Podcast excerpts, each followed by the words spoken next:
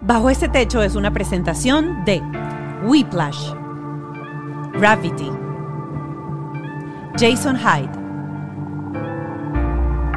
Otto Stick,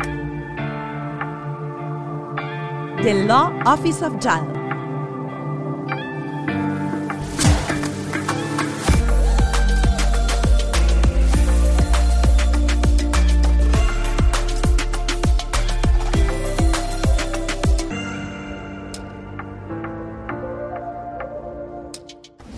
Estos últimos episodios han sido complicados y el de hoy en particular fue como revivir eh, muchas cosas eh, porque me senté a conversar con Enrique Soto, Miami Fertility Doc, que es mi médico de fertilidad en IVFMD de South Florida y navegamos un poco todo este camino de las pérdidas, por qué se dan las pérdidas. Lo hablamos desde un punto de vista eh, profesional y médico, saber de porcentajes. Em, hablamos también de lo importante que es que tu médico tenga esa calidad humana para acompañarte en el proceso de una pérdida. Porque se dan, es 100% seguro que uno en algún momento pueda decir, no, es que este embarazo ya está 100% de que va a llegar a feliz término. Todo eso lo conversamos en el episodio de hoy y además, eh, nunca hablo del Patreon dentro de esto, pero quiero decirles que el Patreon de hoy fue muy especial.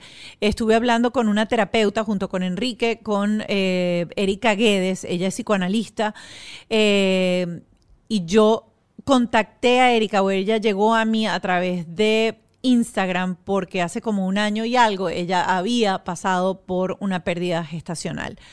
Eh, y se reconectó conmigo cuando publiqué mi video. Así que ella va a ser la especialista que se ha dedicado a crear grupos de apoyo para mujeres que pasan o para familias o para parejas que pasan eh, por un duelo como es la pérdida. Eh, nuestro programa no puede ser o no puede llegar o no puede tener forma sin mis aliados, la gente de Whiplash, mi agencia digital, también Gravity, que es mi estudio, Ken Medina, mi productor, y Ale Trémola, mi productor ejecutivo. Recuerden seguirnos en nuestras redes sociales, arroba bajo este podcast o arroba la Pascualoto. Y eh, no dejen de suscribirse al canal. Recuerden que pueden seguirnos en Instagram. Estamos siempre montando contenido interesante que tiene que ver con paternidad. Y si estás viendo esto por Facebook, solamente tienes que darle a suscribirte, es totalmente gratis, y a la campanita para que cada martes te aparezca tu eh, episodio. Y si quieres pertenecer a nuestra comunidad de Patreon, son 5 dólares al mes, tienes acceso a entrevistas súper especiales eh, con terapeutas después de cada eh, episodio. Este lo vamos a liberar, ¿verdad? El Patreon de este episodio lo vamos a liberar y lo van a poder tener en esta plataforma para poder escucharlo o para poder verlo. y ahora sí, Listo, vamos de una a sentarnos con Enrique Soto, especialista en fertilidad, arroba Miami Fertility. Y ahora sí, mi invitado apareció como arte de magia, mi queridísimo Enrique Soto, Miami Fertility Doc, mi doctor de fertilidad. Hoy va a ser un programa, es que eh, los últimos programas a mí me las han puesto complicadas. Han sido programas bien complicados. Hoy seguramente pues voy a botar aquí el moco a llorar, de repente no, de repente sí, pero eh, Las emociones ahí van a estar. Están ahí y es parte, es parte del proceso. Em, primero, quiero agradecerte porque cada vez que te he pedido hacer un en vivo, hablar del tema, em, tirar por el piso eh, el tabú de hablar de lo que esto significa, de lo que esto duele, de lo que esto duele, no solamente a la mujer, sino a la pareja. Eh, siempre has estado ahí disponible para, hablar y para contestar las preguntas de, la gente que se conecta con nosotros. Hoy, como lo dije en la presentación, vamos a estar hablando sobre la pérdida y vamos a hablar de la pérdida en un proceso in vitro o en una pérdida natural. Y una de las cosas que más sorprende es que cuando tienes una pérdida, te das cuenta que es más común de lo que tú piensas. mucha gente ha tenido pérdidas. Y que mucha gente ha tenido pérdidas. Claro. Sí, mira, es, eh, esa es una de las cosas más, cuando uno lo vive, como que creo que sientes que, ¿por qué me cayó esto a mí? ¿Yo qué hice para...? Y mucho de, mucha de la plática que tenemos, claro que lo médico, pero mucho lo psicológico, porque al final de cuentas son, es casi imposible que alguien como que provoque o que haga algo para que lleve a una pérdida. Entonces también hay un, componente psicológico muy grande ahí de, a veces de cierta culpabilidad y todo, donde realmente no tiene razón. Y, cuando empieza uno a platicar con, con, amigos, con pacientes, con quien sea, te das cuenta que realmente muchísima gente ha tenido pérdidas. Así vemos los números, aproximadamente 15% de, la, de las mujeres han tenido una pérdida.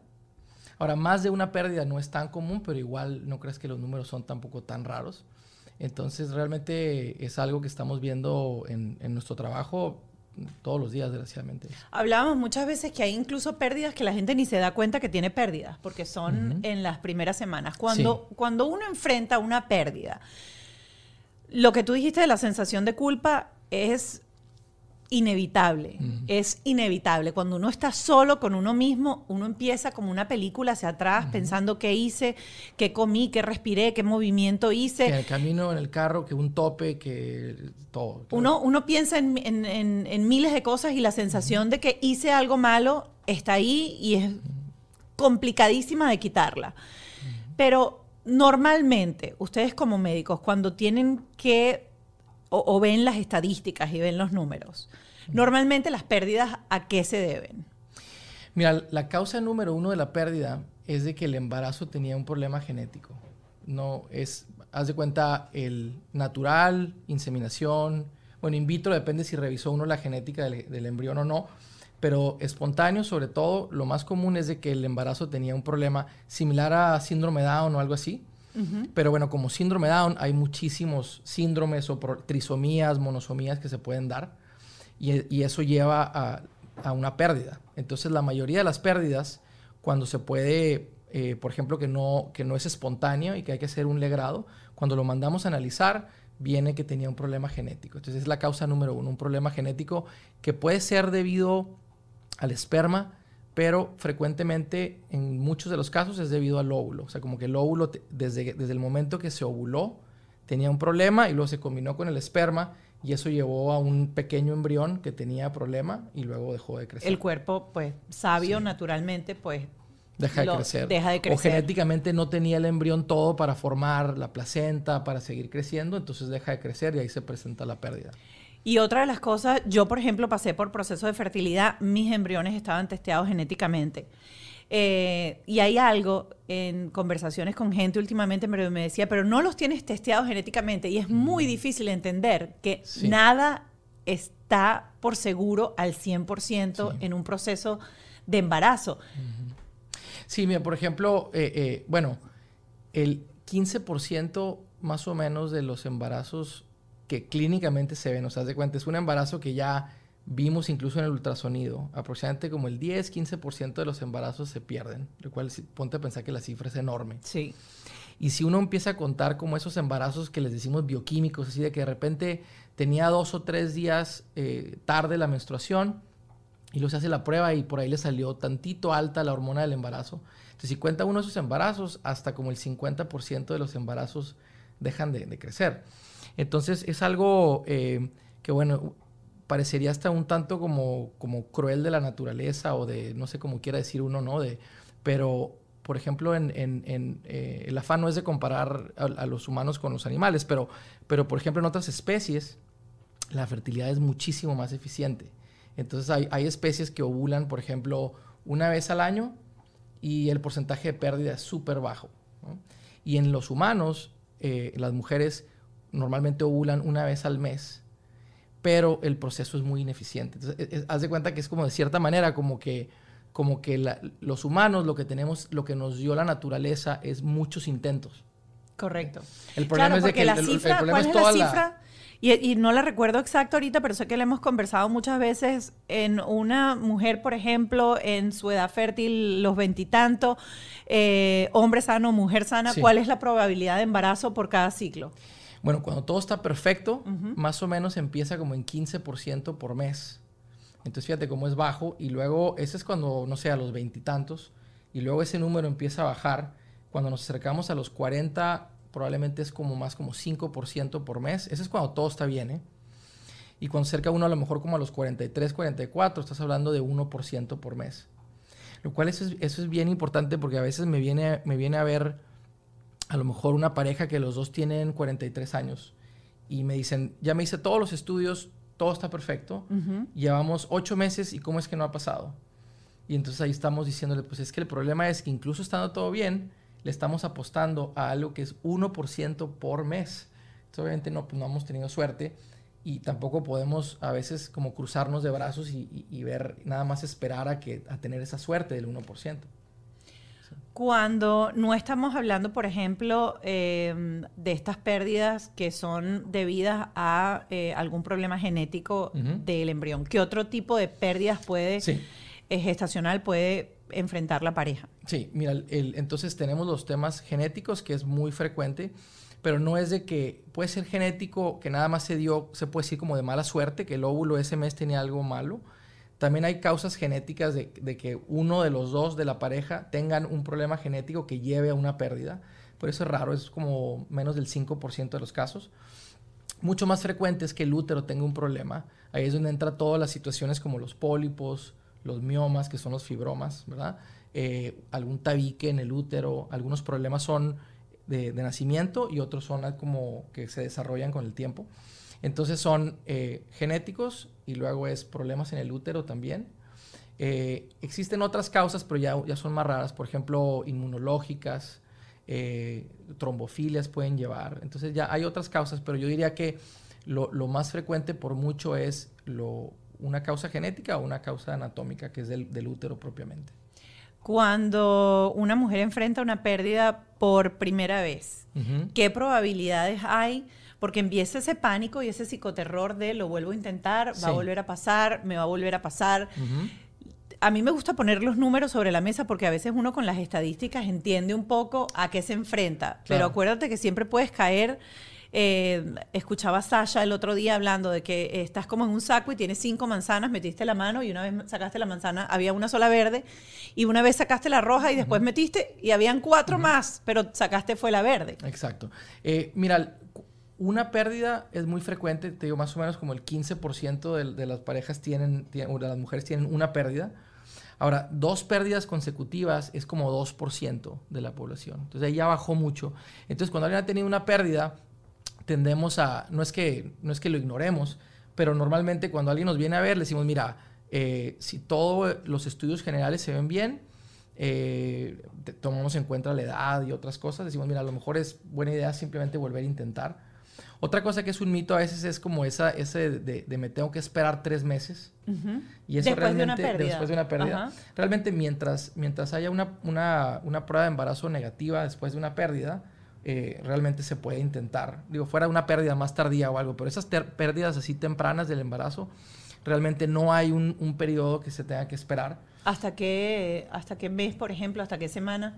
Eh, pues yo diría como cualquier pérdida antes de la semana, a lo mejor 7 o 7, probablemente inmediatamente se puede, se puede intentar, siempre y cuando hay una prueba de embarazo negativa. Ahora, eso es bien importante porque a veces nos vienen a ver y, empezamos nosotros así a, sudar. Haz de cuenta que fui a ver a un médico, tuve una pérdida y, como fue una pérdida, entonces eh, pues me esperé seis meses.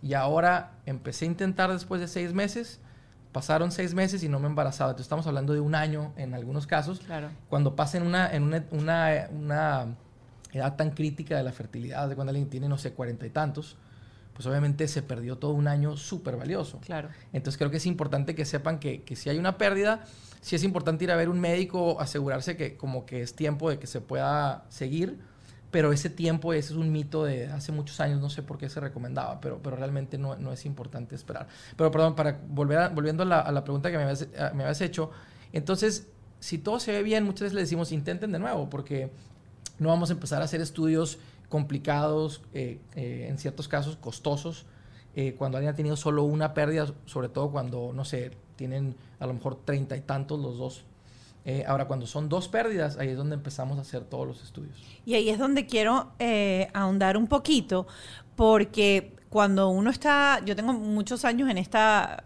en este camino de la, de la infertilidad. Eh, en mi caso, secundaria. Para los que no conocen mi, mi, historia o se están pegando este podcast, este, yo tuve mi primer hijo de 38 para 39 de manera natural y después de ahí empezó un largo recorrido de seis años para tener a mi segunda bebé, Clio.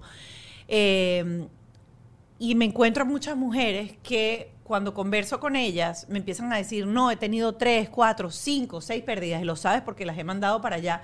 Y sus ginecólogos dicen, eh, vamos a seguir intentando. Eh, Ralph lo ha dicho en este podcast mil veces, los ginecólogos no saben nada de fertilidad. es como que uno dice, ¿cómo no van a saber? Si uno, el único médico que conoce al principio es el ginecólogo.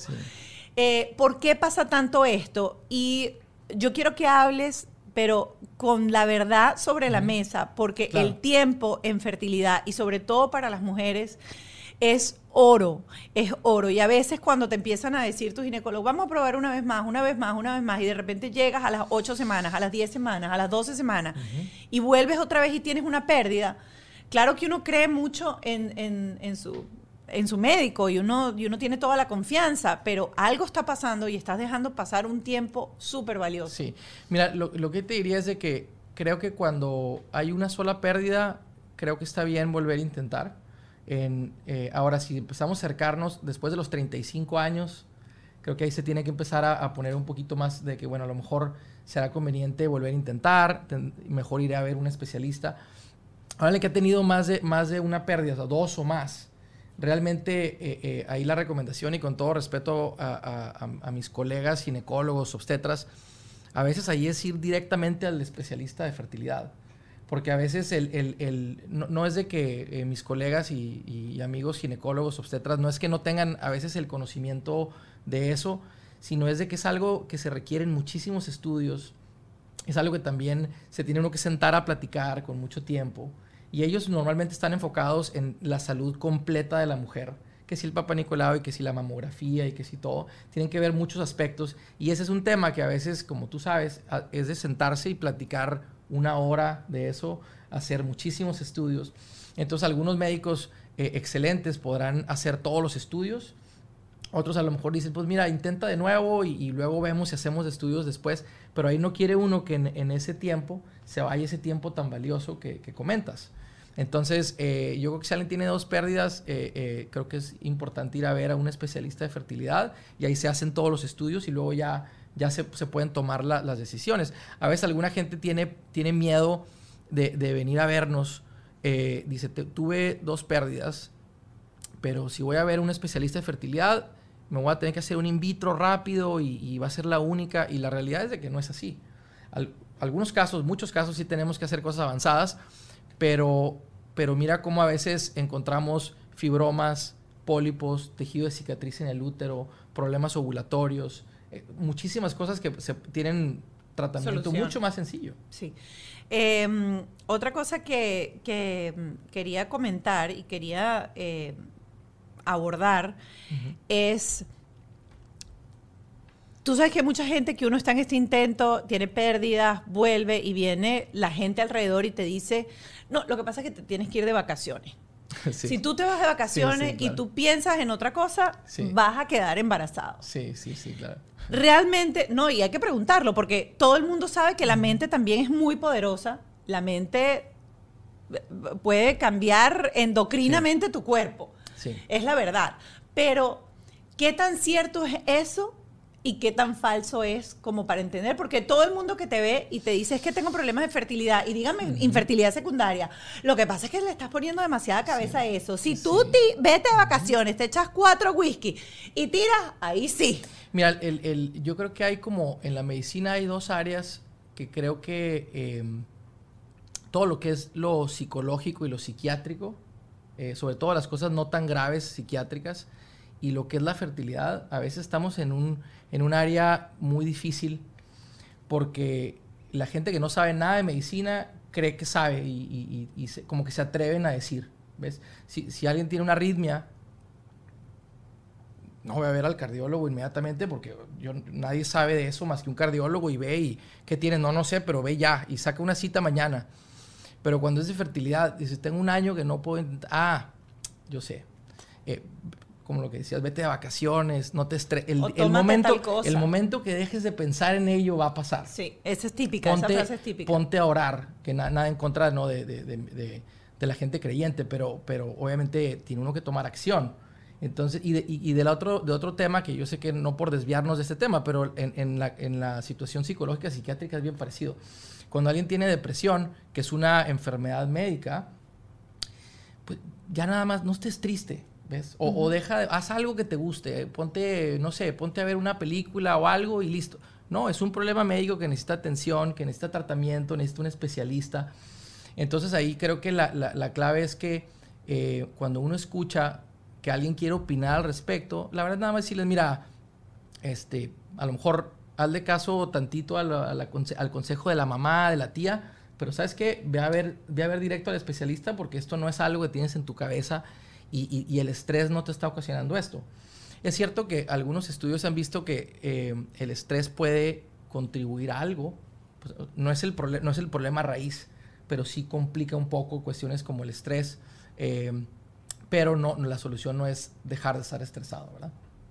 Ahora, Hablando un poco eh, de, de, las pérdidas como tal, yo recuerdo que en nuestra semana 9, cuando nos reunimos, Em, y tuvimos ese ultrasonido maravilloso, se movió y todo, Ralph estaba ahí.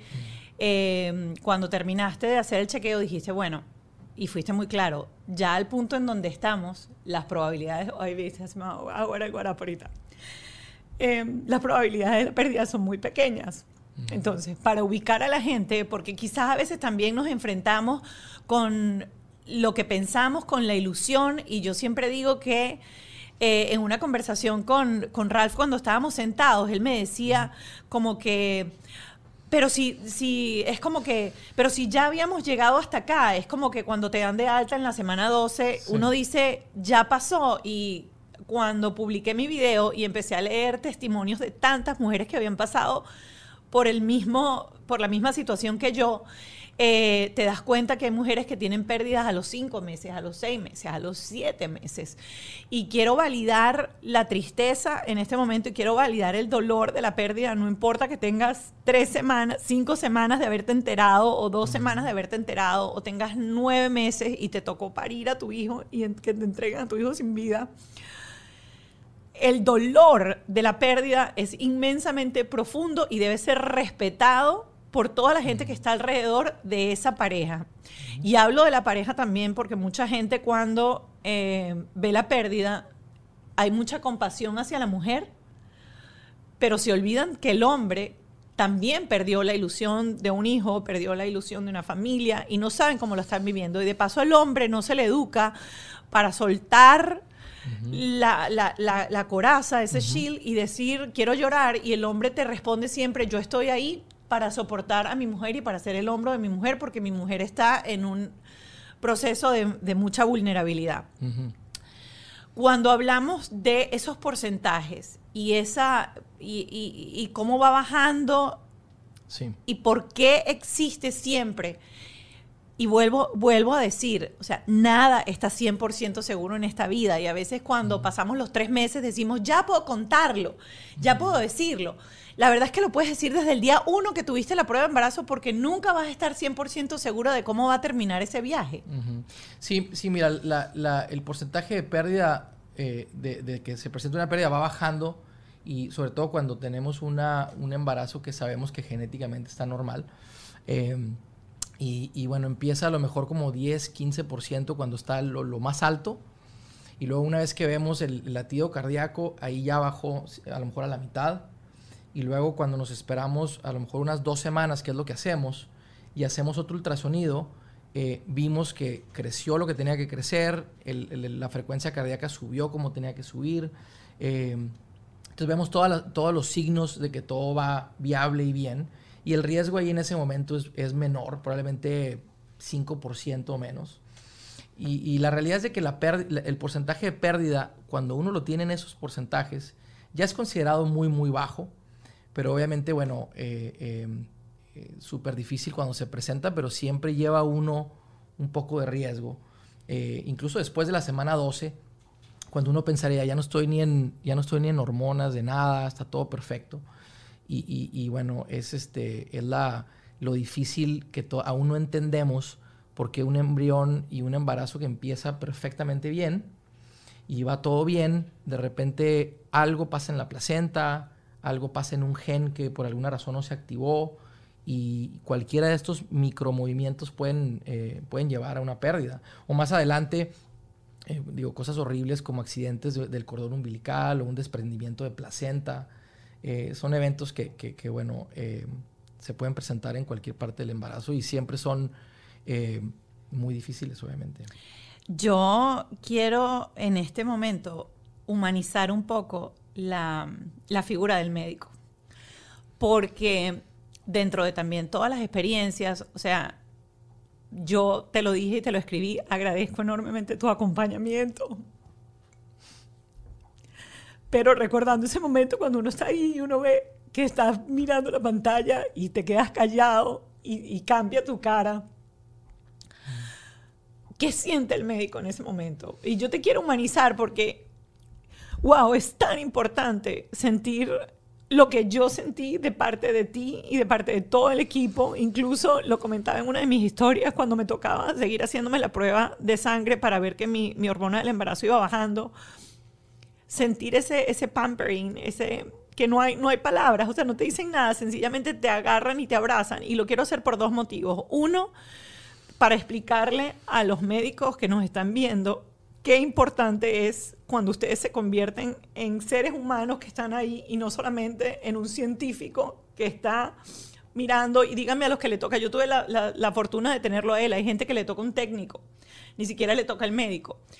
Y ese momento es tan desolador, ese momento es tan, o sea, ese vacío que se siente dentro es tan horrible que yo no lo puedo ni describir. Yo estaba como en automático. Yo te decía, ya, ya, ya, sal, que mañana, listo.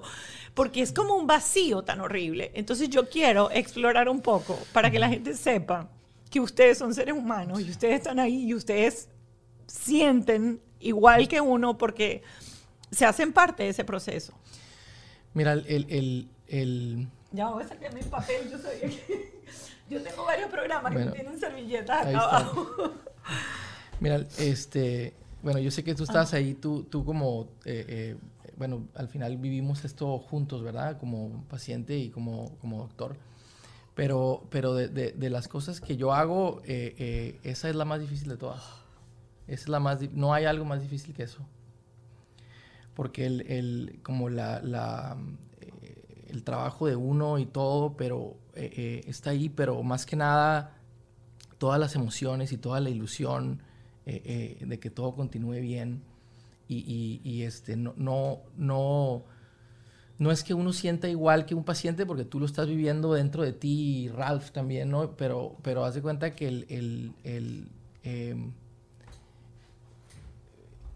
haz de cuenta que es un, shock, como si te cayera un balde de agua fría horrible. O sea, yo me acuerdo que, cuando te hice el ultrasonido, lo, primero que tuve es como, rabia, ¿sabes? Como así como medio, nada más con la situación, ¿ves? Así como, eh, muy, como te sientes desesperado de que, haya pasado eso. Sobre todo sabiendo que ustedes siempre, por supuesto que habían hecho todo y, yo sé que no es nada que tiene control, ni ustedes ni nosotros y, este, em, y entonces el, el, uno como médico también pasa por una fase un poco como de duelo también después. O sea, como, ¿te, acuerdas cuando pasó eso? Eh, o sea, como que siento que, como que varios días, como que lo traes, ¿ves? Como que te sientes así. Bueno, a veces hablábamos, ¿ves? Pero, pero como que siento que, o sea, uno, uno lo, se lo lleva consigo eh, em, y, y, es difícil. O sea, el, el mi trabajo ahí es ser como el, en cierta manera tú tienes que ser como médico el fuerte, como, como dar, dar y, y, y, ayudarlo, ayudar a los pacientes, pero uno está sintiendo también, también algo que es realmente difícil de describir. Eh, em, y, pero bueno, creo que eh, nuestro trabajo es, no puede ser todo, desgraciadamente no puede ser todo nada más este, buenas noticias y, bueno, es parte de parte de lo que eh, lo que tenemos que hacer es, es apoyar a nuestros pacientes y, darles primero su espacio y es básicamente todo lo que todo lo que tú viviste, lo que ustedes vivieron, es, eh, así es como lo, vivimos y, y, este eh, tardó tiempo como ya es que cuando hablábamos te decía cómo, cómo sigues ah. no y, más, es como cómo sigues pero también es un poco cómo seguimos así como pero bueno. Em, otra de las, eh, esto quiero, antes de, hacerte esta pregunta que te voy a hacer adelante, yo quiero invitar a, las personas que han pasado por una experiencia como la mía y no han tenido un equipo médico eh, que haya servido de soporte o que no hayan sentido ese calor humano, a que hablen, escriban manden una nota, porque la única manera de corregir eso, y, se los y, cuando estoy hablando de esto es porque muchas mujeres escribían y sé de gente que dice, no, o sea, me trataron como un número más, me dieron la noticia, el técnico se salió y le dijo, ah, eh, X, así, eso, eso pasa, después haremos una cita. O sea, como que no le dan el, el valor emocional o la importancia emocional de acompañar al paciente en ese momento. Una nota tres días después, así la mande su asistente, que diga cómo sigue, cómo va, puedo ayudarlo en algo, cómo se siente, es súper importante. Y hay muchos médicos que se les olvida que ese paciente que están viendo no es solamente una carpeta o un número de Manila en el archivo que le paga las deudas y le paga los biles del, del año. Así que quería tomarme este momento porque sé que hay muchas mujeres que no han corrido con la suerte de tener un equipo médico que no solamente se interese en la parte científica y lograr un embarazo, porque al final el médico eso es también lo que quiere, sino en, el apoyo emocional y el, y el hacerle sentir que eso es importante para él también. Eso que pasó es importante para él. Em, y quiero ir ahora eh, a hablar un poco de, mi caso en específico. No sé si ya tenemos la biopsia porque no nos hemos, no nos hemos sentado, no sé si, si ya la tienes o no, pero antes de entrar en eh, hablar un poquito más profundo acerca de los mitos y las causas por las cuales realmente uno, uno puede perder, esa cosa que dicen que si haces ejercicio, que si tienes relaciones sexuales, este, que si comes este, eh, ciertos o determinados alimentos. Yo estaba leyendo ahí hasta que coco, que no podías comer coco, que si comes coco vas a tener una pérdida.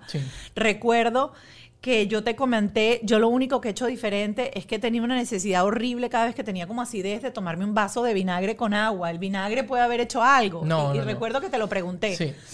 Eh, eh, pero quiero, quiero hablar un, poco de eso. Sí, sí. Eh, mira, el, lleno de mitos todo eso, básicamente de, de alimentos. no hay un alimento que pueda uno tomar que realmente pueda comprometer eh, el, un embarazo, no estás hablando de cosas que uno pueda comer normalmente, ¿no?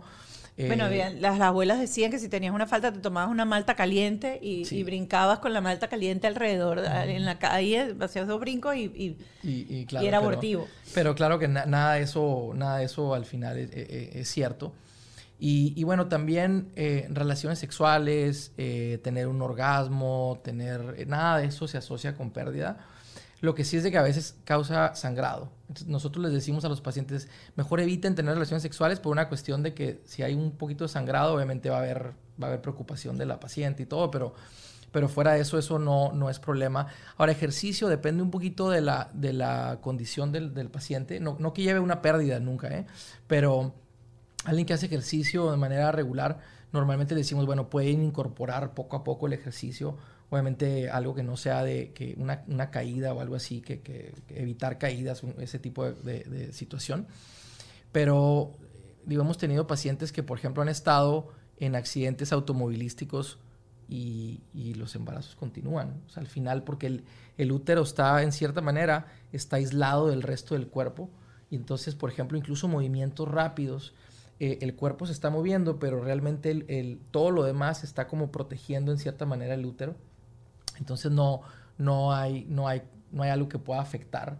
Todas estas recomendaciones que tenemos son más que nada para evitar eh, sangrado y, bueno, que el paciente se sienta mejor, pero, pero realmente eh, un embarazo que está todo bien genéticamente y hormonalmente y que está continuando, realmente es, prácticamente imposible hacer uno algo para, para que deje de, crecer. De crecer. Voy con esta entonces. Bueno, fuera, este, fuera de, obviamente de medicamentos y medicamentos ah, que no se deban y ese tipo de cosas, no, pero me refiero a, alimentos y cuestiones que uno pudiera hacer. Em, ahora, ahora voy con, con esto, por ejemplo, y es, ¿qué pasa con el cuerpo de la mujer cuando tiene una pérdida? ¿Cómo queda? Porque a mí, yo no sabía esto, por ejemplo, que uno prácticamente quedaba embarazado con síntomas incluso al principio, porque la hormona del embarazo no es que pierdes el bebé y se acaba el embarazo. Entonces, como para que la gente entienda alrededor qué pasa con el cuerpo de la mujer, a mí una de las cosas que más me pegó es que a veces uno necesita un amigo con quien hablar y a veces necesitamos a alguien que nos diga si lo estamos haciendo bien o no en la vida.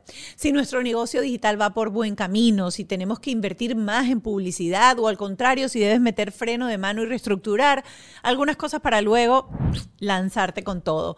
Porque todos esos pequeños errores te hacen perder dinero. No esperes más, ingresa en weplash.com. Si ya tienes camino recorrido o estás comenzando desde cero, no importa. Ellos te van a ofrecer asesoría súper completa para emprendedores y grandes empresas que quieran marcar un antes y después de su negocio y por supuesto de sus ingresos. Tienen además un workshop donde te entrevistan y se meten hasta la médula analizando cada detalle de lo que haces para obviamente darte soluciones efectivas que casi siempre tienen que ver con tecnología. Ya sabes, si te sientes estancado o quieres comenzar a toda máquina, whiplash.com. En dos pasos, agendas tu asesoría y que te lo digo yo, se van a convertir en tus mejores amigos. Como cineasta y como coach, hacen falta dos cosas para hacer un gran proyecto. Número uno, el equipo. Te falta equipo técnico, te faltan cosas para poder hacer tus proyectos. Pero también te falta un equipo creativo que te ayude a realizar tus sueños y tus ideas creativas. Por eso yo estoy trabajando aquí en Gravity. Ellos tienen un estudio que estamos usando para múltiples proyectos de forma muy distintas. Hay forma de hacer un podcast, hay forma de hacer clases, clases de coaching, hacer coaching y todo eso en un solo techo.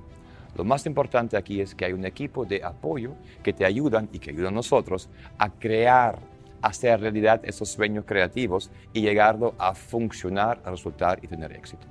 ¿No lo piensas más? Visite www.gratuity.com y simplemente habla con ellos.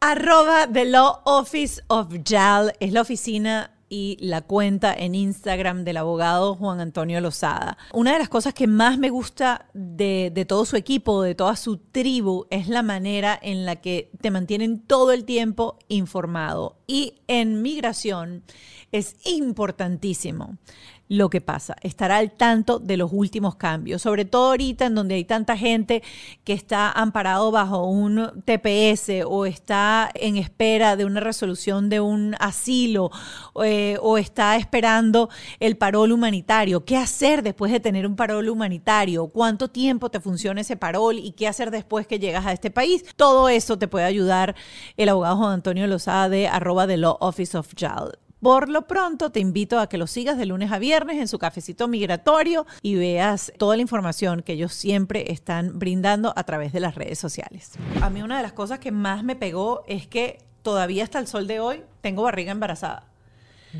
Es mi segundo embarazo, o sea que normalmente el primero nunca me salió barriga tan rápido, pero con Clio me salió barriga súper rápido. Y aquí también, o sea, las primeras semanas yo me veía en el espejo y era tan frustrante ver que ese útero que ya tenía tamaño de una naranja, no es que se espicha y, vuelve eh, al día siguiente a nada. Y aparte toda la parte hormonal. Sí, depende obviamente que, en qué semana se presentó la pérdida, ¿verdad? Porque alguien, que tiene una pérdida en la, semana 5 o 6, muy temprano, realmente todo regresa a la normalidad, a lo mejor en transcurso de un mes o una cuestión así. Ahora, un, em, un embarazo que está un poco más adelantado, yo te diría que normalmente es un proceso a lo mejor como de dos o tres meses, porque el útero, quieras o no, es un músculo que crece y luego tarda tiempo para poder involucionar y regresar al tamaño normal. Y luego la, hormona del embarazo es cierto que eh, cuando hacemos un procedimiento, cuando ya hay una pérdida espontánea, empieza a bajar, pero esa, esa hormona del embarazo no baja tan rápido. Normalmente a veces tarda semanas y se queda por ahí. Y si es embarazo, hay mucha sensibilidad a la, hormona. A veces hay puede haber náusea, vómito. Entonces, que también eso es obviamente se, se, agrega lo difícil, ¿no? De que ya, pasó la pérdida, pero sigues con, con, síntomas de embarazo y bueno, esa es parte de, lo, de, lo, difícil cuando, sobre todo cuando se presenta el, el embarazo, la pérdida un poco más, más, más avanzada. ¿Por qué hay, y yo, yo me pregunté esto y también leyendo muchas historias de mujeres después de publicar mi, mi, mi pérdida, hay los embarazos espontáneos en donde tienes la pérdida, tienes sangrado, tienes la pérdida, tienes como dolor, contracción y sale, o pasa como el mío, por ejemplo, que nos enteramos realmente por la medición que tú, que tú habías hecho, prácticamente había sido como que el día anterior que había dejado de, crecer. Pero mi cuerpo no había dado ningún síntoma de que algo había pasado. Yo no sentí nada. Hay mujeres que a veces pasan tres, cuatro, cinco días, seis días, incluso hasta más. ¿Cuánto, ¿Cuánto puede durar? Mira, el a veces, la, a veces, a veces la primer, la primer cita con el obstetra se los dan a los pacientes a la semana 12. Es como que el sistema de Estados Unidos, en, en, otros países no es así. Estás embarazada y te ven ese día y te dicen regresa en dos semanas y así. Pero, por ejemplo, si, si alguien tiene una prueba de embarazo positiva y tú hablas, eh, a veces a sacar cita, te dicen regresa cuando tengas este, sí, yo quedé en shock y yo, pero bueno, no entonces, me a eh, entonces el, el, el, ahí es donde a veces llegan a la cita y, por ejemplo, no hay, eh, realmente el embrión no se desarrolló y dice, ah, pues es que dejó de crecer a la semana 7. Y, y, ahí están los síntomas, están presentes y está todo muy pequeñito, pero dejó de crecer.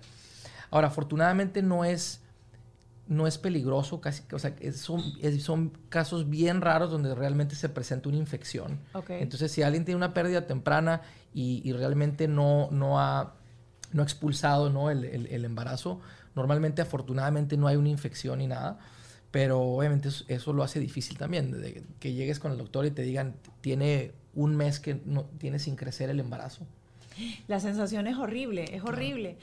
Eh, eso es otra cosa y la vamos a hablar porque después vamos a, estar conversando con la terapeuta, que es como un proceso raro entre honrar ese bebé que, que tienes, ese embarazo, eh, saber que estuvo ahí, que está ahí.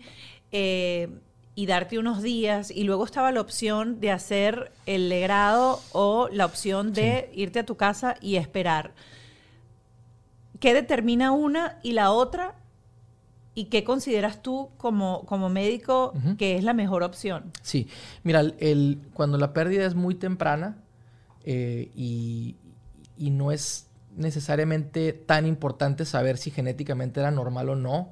Por ejemplo, alguien que es la primera pérdida y dejó de crecer a la semana 5 y realmente no se formó, nada más se veía como que el saco gestacional, pero adentro no tenía nada. Por ejemplo, ese, es un buen candidato para ver si podemos hacer un tratamiento médico o esperar un tiempo, a lo mejor una semana, y, si no se ha presentado nada, se puede hacer un medicamento eh, que normalmente se puede dar oral o vaginal, normalmente damos el, el medicamento vaginal y eso básicamente lo que hace es empieza a dilatar el cervix, lo abre un poco y causa como cólicos, contracciones y ayuda como a la expulsión, básicamente. E, eso, eso es bueno cuando alguien tiene un embarazo muy, muy temprano, que la pérdida fue muy temprana, ¿verdad? Eh, ya cuando pasa de la semana 7, 8, ahí ya está más difícil porque no es de que esté tan grande, porque el embrión sigue estando pequeñito a veces, pero obviamente ya tienes que considerar la placenta y todo lo demás. Entonces, si alguien hace eso en casa, pues obviamente el, es más difícil porque la expulsión, eh, bueno, pasan coágulos. No es de que sea peligrosa, sin embargo, eh, alguien que está pasando psicológicamente por una pérdida y aún así después tener un sangrado abundante en la casa, eh, bueno, no, es fácil. No es una, no es una situación fácil. Eh, bueno, ya para, para, cerrar un poco esta conversación, vamos a ahondar un poquito en, en, el tema de fertilidad, porque a mí me encanta siempre recalcar esto y crear conciencia en las mujeres acerca de su edad y su edad fértil y qué es lo que pasa con las mujeres y cuál es la diferencia eh, con los hombres. Sí. Mira, el, nosotros los, los hombres producimos espermatozoides millones todos los días y son células nuevas. Porque al final como que cuando uno dice óvulo y espermatozoide, como que no lo piensa uno así, pero son células, igual que las de la piel o de otros lados. Entonces, el, como los espermatozoides son células nuevas constantemente, la posibilidad de que el esperma tenga un problema genético es mucho más baja. Eh, los óvulos es completamente diferente porque las mujeres nacen con todos los óvulos que van a tener. Y luego, eh, por ejemplo, si una mujer empieza a menstruar a los 12, entonces quiere decir que al principio de esos 12 años no estaba pasando nada, pero después a los 12 empieza la ovulación. pero, pero, esos óvulos están ahí desde antes que, que esa paciente naciera. Entonces, cuando alguien ovula, eh, por ejemplo, a los 35, es una célula que tiene más de 35 años. Pues estaba antes de que naciera, ya estaba ahí ese óvulo. Entonces, la creencia es de que entre más tiempo pasa para que ese óvulo se suelte, se libere, se ovule, más probable es de que ya haya un defecto y que a la hora de combinarlo con el esperma lleve a un embrión que tiene un problema. Entonces, por eso cuando nosotros vemos las gráficas de la posibilidad de tener una pérdida espontánea y que sea por una causa genéticamente normal, más o menos alrededor de los 35, 30 empieza a aumentar, 35 muchísimo y luego después de los 40. Entonces, por ejemplo, alguien que tiene un embarazo de alguien que tiene 25 eh, años, la posibilidad que sea una pérdida es como 15%. Y una mujer que se embaraza sola, sin ningún tipo de ayuda, a los 44 años, la posibilidad que sea una eh, natural, ¿verdad? La posibilidad que sea una pérdida es como 80%. Entonces tú ves ahí cómo, la, cómo ese número se dispara ah, conforme aumenta, eh, aumenta eso. Entonces ahí la, la, el, porque el proceso se da, o sea, como para explicar un poco, porque la gente obviamente tiene como muy, poca noción de todo este proceso se da el acto sexual, sale el óvulo, entra el espermatozoide, se encuentran. Ajá, exacto. Y, siempre puede ser que, se, que, entre uno con el otro en ese momento. Lo que no pasa es que esas células... Sí, haz de cuenta, el óvulo se combinó con el esperma y luego empezaron las primeras divisiones y todo. Haz de cuenta como un embarazo normal, porque si, aunque un embrión tenga un problema severo, esas primeras divisiones son posibles. Mi, pregunta es, por ejemplo, siempre que sale un óvulo y está en el lugar indicado donde tiene que estar y hubo en ese momento, bueno, en ese momento unos días antes y todavía hay espermatozoides por ahí dando vueltas, sí.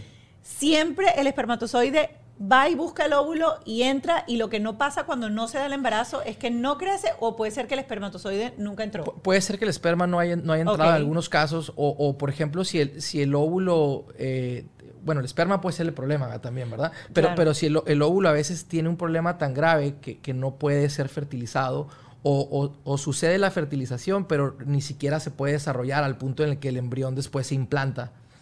Entonces, por ejemplo, alguien que dice, pero es que yo tengo, si el esperma está bien, todo está bien, ¿cómo es posible que tenemos un año y no, y no me he embarazado? muchos de esos meses lo que ha pasado probablemente es de que ese óvulo que, se ha soltado, yo, yo que sé, en enero, en febrero, en marzo, desde el momento que se ovuló, ese óvulo ya estaba destinado a, que no fuera a llevar a un embarazo y que naciera un bebé. Lo que pasa es que no hay manera de uno saber naturalmente cuál es el mes que va a soltar el óvulo que es correcto, que está, que está todo perfectamente bien. Antes de entrar en cómo se hace el proceso y, por qué entonces las probabilidades aumentan cuando eh, se va, por ejemplo, a una inseminación o vamos a tocar obviamente el caso masculino porque también eso es otro mito, que la infertilidad es solamente la mujer y la mujer es la única que tiene que ver con eso. Eh, vamos con la, lo importante que es preservar tu reserva ovárica o tus óvulos a partir de qué edad? ¿A qué edad recomiendan ustedes decir, miren, si usted no tiene pareja, si no tiene perro que le ladre, si usted quiere desarrollarse como profesional, cuál es el momento que suena la campanita? Porque yo hoy en día, si hay una de las cosas que yo realmente me arrepiento y, y lamento, es no haber tenido la información en el momento indicado para congelar mis óvulos en el momento que tenía que hacerlo. Sí, mira, el, realmente el, la mejor edad para congelar óvulos es una edad en la que a veces también no está en el radar de, muchas, de muchos pacientes, de muchas mujeres. Pero el, el, tiempo óptimo es, hace cuenta, en los 20 y luego a lo mejor en los 30, pero 30, 31, 32, 33. Y a esa, una, esa edad uno no está pendiente de eso, uno está de que, ay, ¿para qué voy a congelar óvulo? Porque, porque haz de cuenta que tenemos, eh, si una mujer, eh, imagínate que una mujer tiene pensado eh, tener hijos cuando tenga 43, ¿ok? Y entonces dice, bueno, yo me veo como mamá a los 43 años. Si esa mujer se espera, la calidad de sus óvulos a los 43 años, probablemente un óvulo que ella suelte o que ovule tiene menos de 1% de probabilidad de estar genéticamente bien. Entonces va a ser muy difícil ayudar, no imposible en algunas veces, ¿verdad? Pero difícil ayudar natural, inseminación, in vitro, 44 años, algo así. Ahora, si esa misma mujer hubiera congelado óvulos cuando tenía 30, eh, la posibilidad de que ese óvulo fuera viable es como 70%, 65, 70. Entonces, imagínate que tenga alguien 15 óvulos congelados de cuando tenía 30 años, que tienen un 70% de posibilidad de estar genéticamente bien. Ahí están guardados y se espera a los 43 Porque años. Porque al óvulo solo no se le puede hacer prueba genética. No se le puede hacer prueba genética, pero podemos estimar eh, qué tan probable es que nazca un bebé con el, dependiendo del número de óvulos que tengamos, ¿verdad?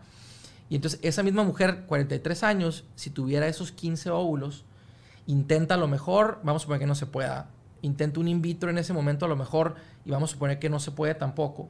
Nosotros tomamos algunos de esos óvulos de cuando tenía 30, no todos, probablemente 6, y de esos muy probablemente crezca uno o dos embriones que tienen un potencial muy alto de estar genéticamente normales.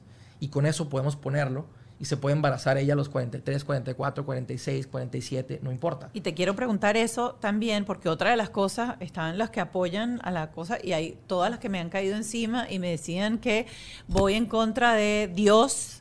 Eh, que mm, cómo se me ocurre tener hijos a los 48 años, eh, que, voy a dejar a mis hijos solos en este planeta, eh, que eso, o sea, no se puede, que es un embarazo de altísimo riesgo.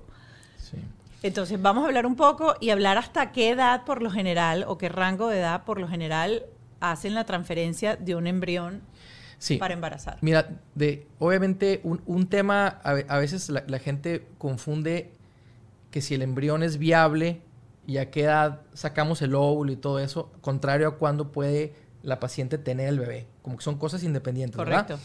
Pero eh, vamos a suponer que, que haya un embrión congelado y estemos tratando de ver hasta qué edad se puede transferir para que esté embarazado. Normalmente, eh, a los 45 años empiezan a aumentar los riesgos un poco de cuestiones como preeclampsia, que es hipertensión en el embarazo, diabetes en el embarazo, eh, parto pretérmino. Pero esos riesgos también están ahí para alguien que tiene 30, 35, solo que empieza a aumentar un poco. Pero alguien que está saludable, normalmente se puede y lo hacemos frecuentemente. 50 años lo, usamos como un... No, no que nada mágico pase así al, cumpleaños 50, pero después de los 50 se sabe que los riesgos realmente empiezan a aumentar más. Entonces, después de los 50 nosotros no recomendamos y antes de los 50, siempre y cuando médicamente la paciente esté bien, no Te haya... hacen una cantidad de exámenes, pero bueno, claro. uno y más allá. Ahora, ponte a pensar una, eh, no que la edad no tenga efecto, porque claro que tiene efecto, pero, pero ponte a pensar una, una mujer que tiene 46 años, que está saludable, ¿verdad? Y una mujer que tiene 32 años, que tiene eh, diabetes e hipertensión, ¿sí? Claro. O sea, la, la, mujer que tiene 32 años, que tiene diabetes e hipertensión, sus riesgos serán mucho mayores que la otra paciente, sin embargo, nadie diría oye, tienes estos riesgos, eh, no, no te vas a embarazar. Ahora, ¿afecta, por ejemplo, la edad y el funcionamiento de la mujer como receptor de ese embrión congelado a medida que pasan los años? El efecto es muy menor. O sea, al, final las tasas de éxito, cuando ponemos un embrión, eh, que ya sabemos que está genéticamente normal, y se lo ponemos a alguien que tiene 38, 42 o 46, son muy similares. Cuando han hecho estudios así muy grandes, a lo mejor aumentan tantito los riesgos, a lo mejor de pérdida, pero muy, muy leve al punto que estadísticamente está difícil probarlo, ¿ves?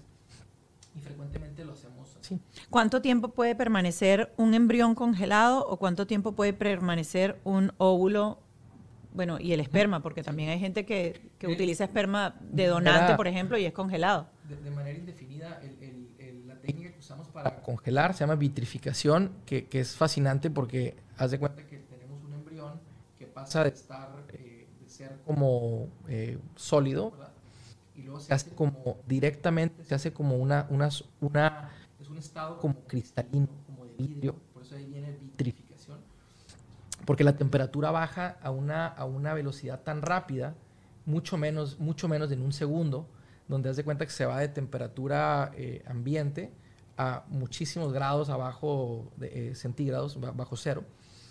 Y, y, esa transición es tan rápida que para todos los, los, procesos metabólicos del embrión. Entonces, de cuenta que está literal como congelado en el, en el tiempo. Entonces, tú puedes tener un embrión congelado un día, un año o diez años y para el embrión es exactamente igual. De hecho, hace poco salió una, una noticia en donde nació un bebé vivo y era un embrión que fue congelado antes de la edad en la, que, nacieron los padres. Así es. Así es. Increíble. recientemente pasó. Y ha habido varios casos. Ese fue el caso reportado de mayor años. Pero, pero así hay muchos años tenía congelado el embrión? más de 20, no me acuerdo exactamente, pero más de 20, sí. Sí, o sea, una, una, una cantidad. Lo cual te dice que la tecnología eh, permite eso. Y el óvulo es similar. Eh, entonces, y, y, bueno, retomando un poco, el, cerrando un poco el tema de la, lo de la congelación de óvulos. Eh, es muchísimo más probable que funcionen los óvulos congelados cuando tiene uno una muy buena cantidad de óvulos y lo hizo uno a los 20 o a los 30, sobre todo cuando es antes de los 35. Ahora, ¿se puede hacer después de los 35? Sí.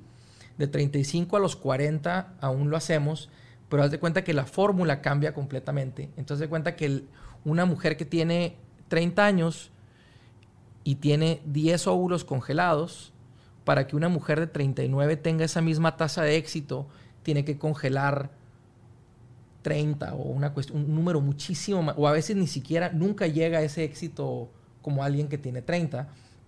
Y obviamente con los años hay menos óvulos. Entonces, esas son, son discusiones difíciles porque tenemos pacientes que, por ejemplo, tienen 39 años y no, no están listas y quieren congelar óvulos, pero tienen muy pocos. Entonces, cuando hacen una extracción, por ejemplo, tienen, ah. salen muy pocos. Sí, entonces esa es una situación difícil porque decimos, bueno, sí se puede hacer, porque es mejor tener unos óvulos que no tener nada, claro. Pero, por ejemplo, si le congelamos tres óvulos a alguien que tiene 39 años, el porcentaje de éxito es muy, muy, muy bajo. Claro. Entonces, pero en ese momento, en ese por momento ejemplo, las de veintitantos pueden tener hasta, no sé, 20, 30, 50 en una sola extracción. Exacto. Entonces, e, el, lo cual te dice que, por ejemplo, si alguien, eh, eh, si alguien tiene, está en la situación que no sabe y no está lista y tienes 33 años y tienes una buena cantidad de óvulos, no es en dos años congelar óvulos, ni en tres, ni en cuatro, es, es ir ya a congelarlos, eh, porque si alguien tiene 15, 10, 15, 20 óvulos, la posibilidad de éxito a futuro con esos óvulos es muy alta. Entonces, lo mejor que se puede hacer es congelar la mayor cantidad de óvulos que se pueda, lo más joven que se pueda. Que claro que a veces la mujer no nos, viene a ver cuando tiene 30. Y, ahí también la, labor tan, tan noble y tan buena que haces tú, Mónica. Y como siempre te he dicho, siento que, has ayudado a tantas mujeres y seguirás ayudando a tantas mujeres porque eh, no todo mundo escucha y lo hace pero alguna gente lo escucha y dice, yo he estado pensando y, se me hace que es el tiempo de hacerlo. Y, es algo muy, muy, muy valioso. De, hecho, eh, mi esposa y yo tenemos una niña, nomás digo, tiene tres años y medio, Isabela, que la, la conocen bien. Eh, y nosotros le decimos de broma que cuando ella cumpla 21 eh, años, así, el, si la tecnología no ha avanzado aún, así, que congele óvulos, porque... Bueno, Isabela, es parte de un proceso in vitro de ustedes también. Sí, exacto. Sí, pasamos por, pasamos nosotros. Este, y eran súper jóvenes. Sí, el, bueno, el, el, el, de hecho la historia de nosotros personal es, es, eh, es interesante porque yo, bueno, me dedico a fertilidad y, y, lo puedo contar porque mi esposa es muy abierta también a, a platicar el tema. Ella tenía una cantidad de óvulos baja. Yo estaba entrenándome y, dijimos, bueno, en ese momento, ya sabes, no, no económicamente es complicado, eh, está uno súper ocupado, ella trabajando, yo trabajando, pero muy consciente siempre de, la situación. Y después dijimos, bueno, vamos a darle un tiempo, vamos a repetir los estudios y, literal viendo cómo bajaba la, hormona antimuleriana y cómo se está, nos estábamos metiendo en, problema y no estábamos listos para tener eh, hijos pero sabíamos que queríamos tener hijos. Bueno, de hecho, en ese momento decíamos, bueno, creemos que sí queremos tener, pero queremos tener la decisión de si queremos o no. Después ya quedó más claro que claro que sí queríamos. Y lo que hicimos fue, fue básicamente hacer un in vitro. Eh, mi esposa no congeló óvulos porque congelar óvulos es menos eficiente que congelar embriones. Entonces, cuando congelamos embriones, hacemos un in vitro, como has platicado en, este, en tus redes. Eh, sacamos los óvulos, los combinamos con el esperma, que crezcan embriones, le hacemos prueba genética al embrión o los embriones y luego se congelan. Y una vez que los embriones están congelados, ahí viene el periodo donde uno puede esperar, que fue exactamente lo que hicimos. Entonces eh, nos esperamos varios años y cuando estábamos listos, eh, pusimos el, hicimos la transferencia, afortunadamente tenemos a nuestra niña y, y, entonces nos tocó vivir también el, el, el como pacientes la experiencia de, de, de, tomar esa decisión, de decir qué haces, como ya tienes un, tienes un hijo cuando no estás listo, no. Congelar óvulos, congelar embriones y bueno, decidimos nosotros congelar embriones que al final fue la, fue la decisión correcta. Así es. Y para cerrar el tema de la infertilidad, no quiero dejar de pasar por alto conversar un poco acerca de la, el factor masculino. Sí. Y lo complicado que es cuando tienes parejas sentadas ahí y eh, resulta que lo que está mal en la ecuación o lo que hay que ayudar en la ecuación es el hombre.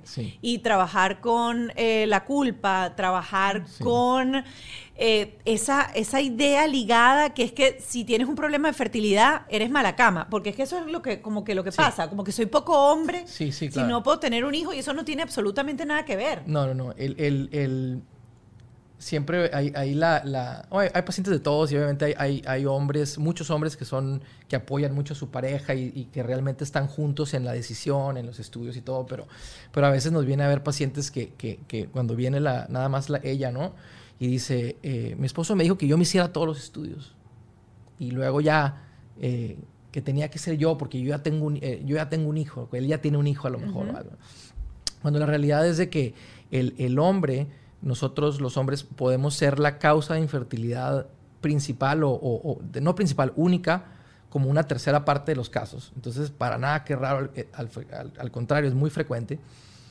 Y como el 50% de los casos que vemos de infertilidad, el hombre está involucrado. O sea, como que, como que hay una parte de la mujer y hay una parte del hombre.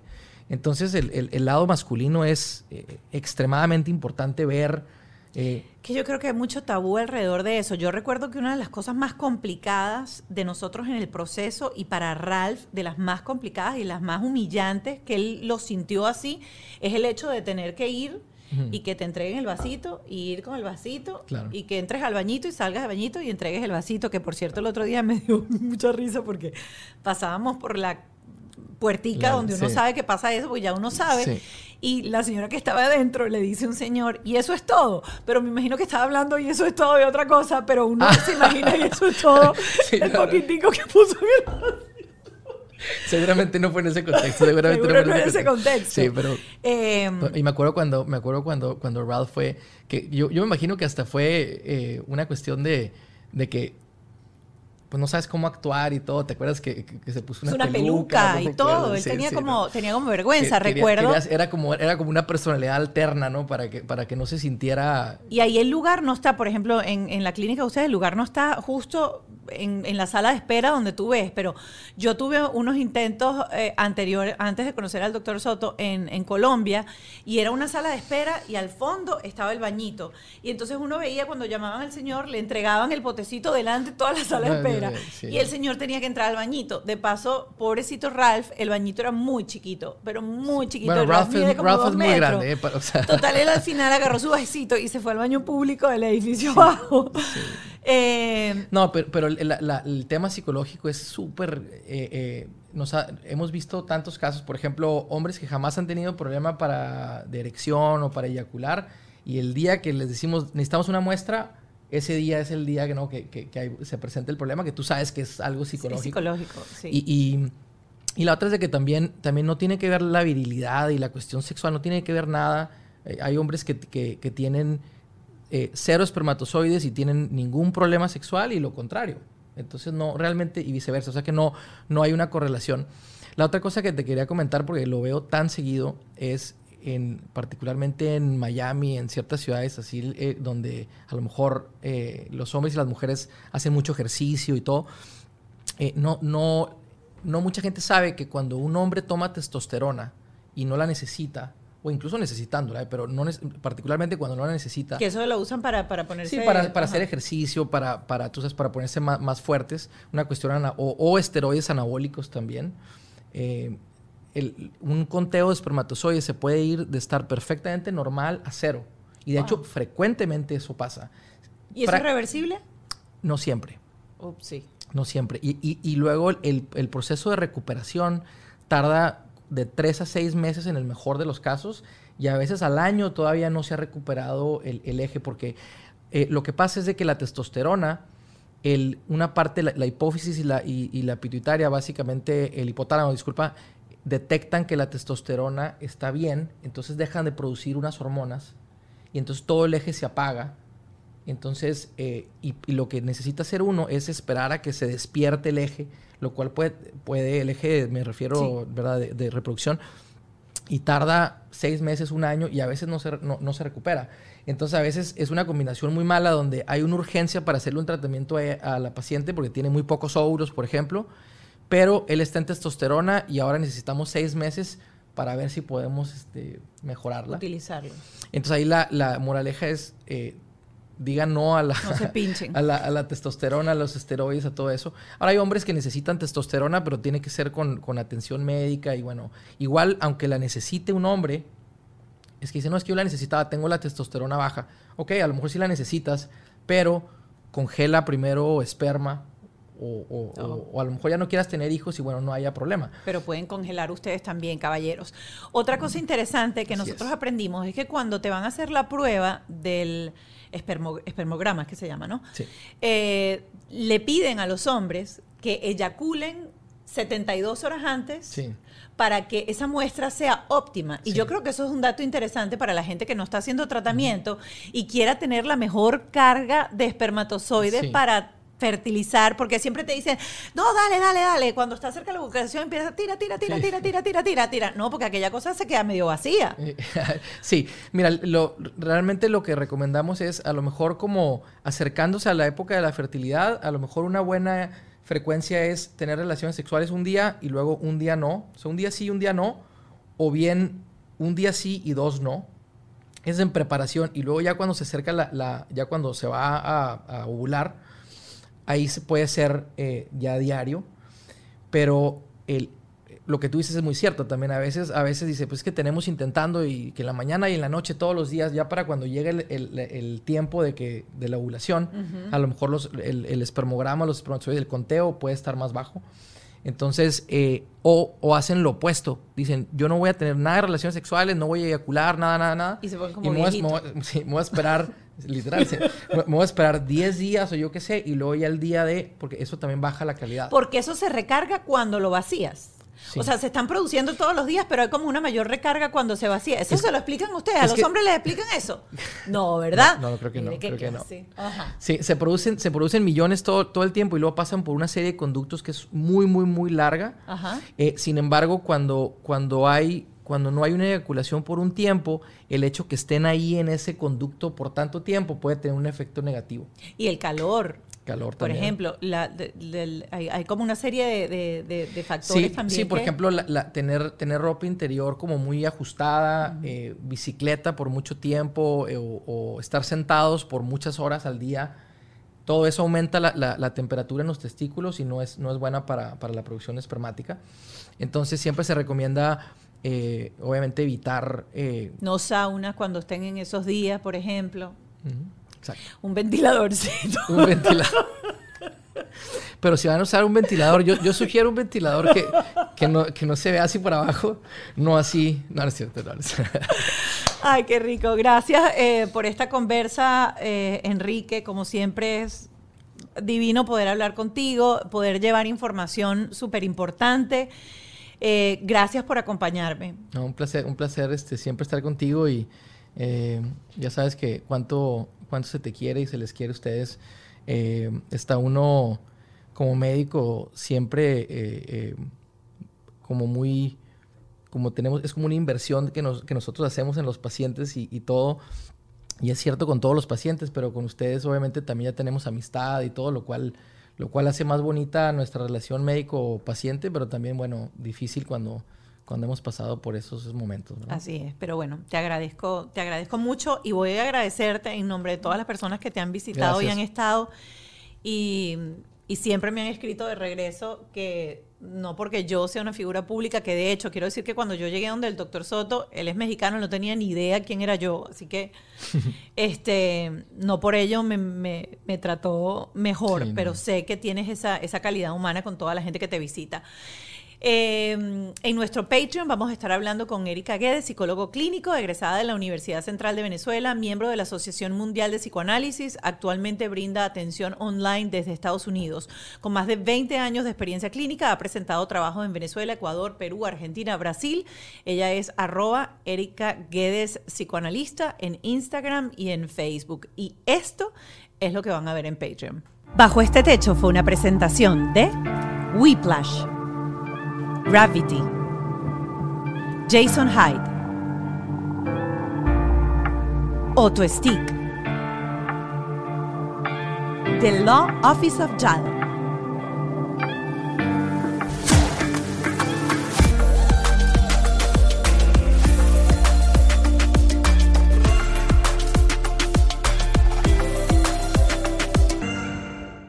¿Estás listo para convertir tus mejores ideas en un negocio en línea exitoso? Te presentamos Shopify.